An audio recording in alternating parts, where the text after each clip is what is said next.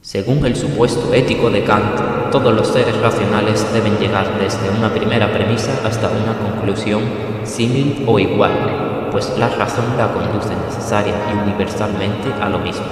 Incluso si un alienígena fuera racional, compartiría la misma idea conclusión con nosotros. De esto se trata reflejar. Todos los humanos nos reflejamos, nos vemos a unos en los otros concluyendo lo mismo espero que lo que te vayamos a exponer a continuación sirva como reflejo para tu vida.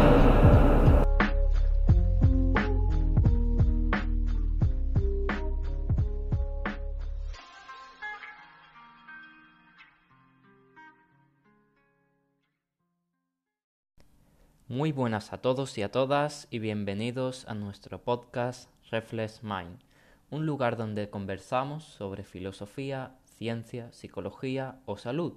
Y te digo a ti, mi oyente, que muchas gracias por estar del otro lado. En el día de hoy vengo a tocar el tema de la ética, quizá con una de las corrientes que más de moda se está poniendo, y que sinceramente me llena de orgullo que eso esté ocurriendo entre las masas. Y es que hay un resurgimiento de la filosofía estoica en estos momentos, en una época de tanta perdición en la que nos encontramos. Creo que una de las mejores respuestas que a las que puede llegar la población es darse un acercamiento al estoicismo. Y bueno, dentro del grande campo del estoicismo hablaré y reflexionaré hoy sobre una obra de Séneca, que le dará el título a este episodio, La tranquilidad del ánimo. Para empezar con nuestro filósofo y estadista, lo contextualizaremos un poquito de nombre Lucio Aneo Séneca, espero haberlo dicho bien, nació en la Hispania romana, en concreto la Bética y la actual Córdoba, inclusive con su propia escultura en esta ciudad andalusí. Por ende, no es de extrañar que Séneca constituye una de las más conocidas figuras en cuanto a referentes de la filosofía del estoicismo, junto con Marco Aurelio y Epícteto. Y sus obras tienen tal resonancia en la historia que hasta en el cristianismo deja su huella, o por así decirlo. El cristianismo recoge muchas de las enseñanzas de la filosofía estoica. De hecho, un autor que me encanta, considerado el primer escolástico, escribió una obra en plena prisión, llamada Consuelo de la, Filosofía, donde podemos ver que la filosofía estoica, personificada y hecha mujer, le consuela y le da razones por las que, a pesar de tener la muerte delante de sus ojos de manera inevitable y trágica en la cárcel, es la filosofía quien le apoya, quien le da consuelo ante esta muerte que está a la vuelta de la esquina. Pues lo único importante es que ha obrado con virtud y en busca del bien, y que esto es lo que debe brindarle la llegada a la ataraxia, o tranquilidad del ánimo. Para continuar con nuestro filósofo de hoy, Séneca nos pone de manifiesto en, esta obra que le da título al episodio que tiene una gran inteligencia intrapersonal. Y véase para entender qué es esto de la inteligencia intrapersonal en nuestro primer episodio. Así que si no lo has visto, lánzate. Esta inteligencia intrapersonal con la que se da perfecta cuenta de que, a pesar de su estatus, el de Séneca, digo, no le agrada en absoluto lo desmedido o lo que está fuera de lugar a la naturaleza, y más bien se llama a sí mismo un poseído de la templanza. Llámese como se le llame, la templanza, moderación o tranquilidad es uno de los principios del estoicismo, aunque no una de, las virtudes. Eh, es una herramienta útil para disfrutar el, el placer sin convertirnos en marionetas de él, y es un principio o herramienta que no puede entenderse si no es bajo el yugo del seguimiento de la naturaleza, y que se opone a la sofisticación, que justamente proviene de la palabra sofista. Un sofista apoyado de la filosofía de Platón es un adulador, un hablante de lo ilusorio y de la mentira, no se diferencia lo desmedido o lo que extrema la templanza de todo aquello que concierne lo, sofisticado. Lo sofisticado es, en tanto, contrario a la naturaleza, y por tanto falso, ilusorio y aparente, llegando incluso a ser innecesario. Y he aquí que todo lo natural es, a su vez, necesario para los estoicos. Pero, ¿qué es lo natural? Vamos. Según los estoicos, eh, vivir bajo la naturaleza se refería principalmente a vivir guiados por la razón, que la razón es aquello que es común a todos los hombres, pero también por consiguiente podrías decir que el placer es natural, ¿verdad? Pues claro que el placer como tal lo es. Sin embargo, hay que saber diferenciar con notoriedad cuáles son los placeres naturales que vienen de satisfacer necesidades reales, cosa que en realidad si, si analizamos las necesidades de la naturaleza son escasas y somos nosotros como humanos más bien los que creamos necesidades, en tanto no naturales, sino ilusorias e innecesarias. Y cito a Séneca.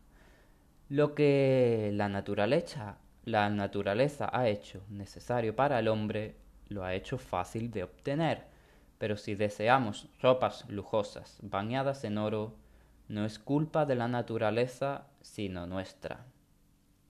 Y es que el ser humano, como animal racional, crea conceptos que dan lugar a nuevas y artificiales necesidades, incluso contrarias a la naturaleza. De ahí que los estoicos respondan ante este problema con la herramienta de la templanza. A su vez, y como Séneca nombra muchas veces en el libro, como cuando dice que una mesa no es para el deleite, sino para apoyar cosas, y que lo demás es demasía, es una apuesta a ello. Añadir, por consiguiente, y de la mano de otro autor, Musonio Rufo, que fue maestro de Píctero, de Pícteto, perdón, reflexionaba algo muy similar. Él aconsejaba ser sencillo, ¿vale? O practicar la sencillez, e incluso llegando a aconsejar el ejercicio de la incomodidad. Estas prácticas fueron acogidas por el identitario estoico, ¿vale? Como manera de seguir la forma natural de la vida en sí, porque la vida en sí tiene dolor y alegría. Se proponía comer comida sencilla, caminar descalzo, dormir en cama dura en viajes, como hacía Marco Aurelio, o exponerse al frío baño en pleno invierno en las aguas del río Tíber, como hacía Séneca. Y es que muchas virtudes se alzaban en la interioridad de uno cuando practica dichas costumbres. Una de ellas es la libertad. La libertad de no ser esclavo de uno mismo, de las necesidades triviales y autoimpuestas que nos vienen de la comodidad. Por eso, en el estoicismo, se entrena la tolerancia, porque un cómodo, una persona cómoda, no conoce la naturaleza de las cosas y vive de tal manera sin dolor, a que, que la espalda, en plan que le da la espalda a la otra mitad de la naturaleza. Y más bien inclusive, cuando le falta los ropajes lujosos de púrpura, desaparece con él todo lo que es, porque basa su identidad en lo púrpura, en lo material, en lo pasajero, en lo aparente e ilusorio. Más bien, la respuesta estoica es que en realidad el único refugio es, eh, bueno, más o menos seguro, es el de la propia mente. Todos los tesoros están, por tanto, en lo llamado ciudadela interior. La ciudadela interior es una mente que mantiene la calma y es el refugio más seguro. Séneca lo expresa así: Todos mis bienes están conmigo justicia, valor, sabiduría, la disposición a no considerar como un bien nada que se nos pueda arrebatar. Porque lo púrpura, la cama cómoda, la mesa de deleite, la casa llena de adornos, todo ello es arrebatable. Lo único inarrebatable es nuestra mente, o los principios por los que debemos ser guiados conforme a la naturaleza. Lo valioso no son las posesiones ni la fama, porque dichas cosas son indiferentes favorables. Es decir, es mejor tenerlas a no, a sabiendas de no aferrarse a ellas, dado que, en cualquier momento, como es la naturaleza de la vida, nos puede arrebatar dichas cosas. El mismo Séneca tenía que combatir con aquellos que lo tachaban de hipócrita, dado que decía todo esto, siendo uno de los más ricos. Pero su respuesta era clara. Y es que si, si sus riquezas desaparecieran, no se llevarían nada más que ellas mismas, pues no importa el estado del bolsillo, sino el estado de la mente. Él es más que su dinero y sus posesiones. Asimismo, de otra manera de entenderlo de nuevo con Séneca es que de la misma manera que un cuerpo enfermo es enfermo en tanto está en una cama de madera o en una cama de oro, es equivalente a una, a una mente enferma aún con riqueza o pobreza. He aquí que podemos concluir que la tranquilidad o ataraxia es una consecuencia o acompañamiento de la práctica de la virtud, porque actuar conforme a la razón es actuar conforme a la naturaleza del hombre, y actuar de acuerdo a la naturaleza del hombre es actuar de acuerdo a la virtud, que según los estoicos es un desencadenante de la serenidad del ánimo.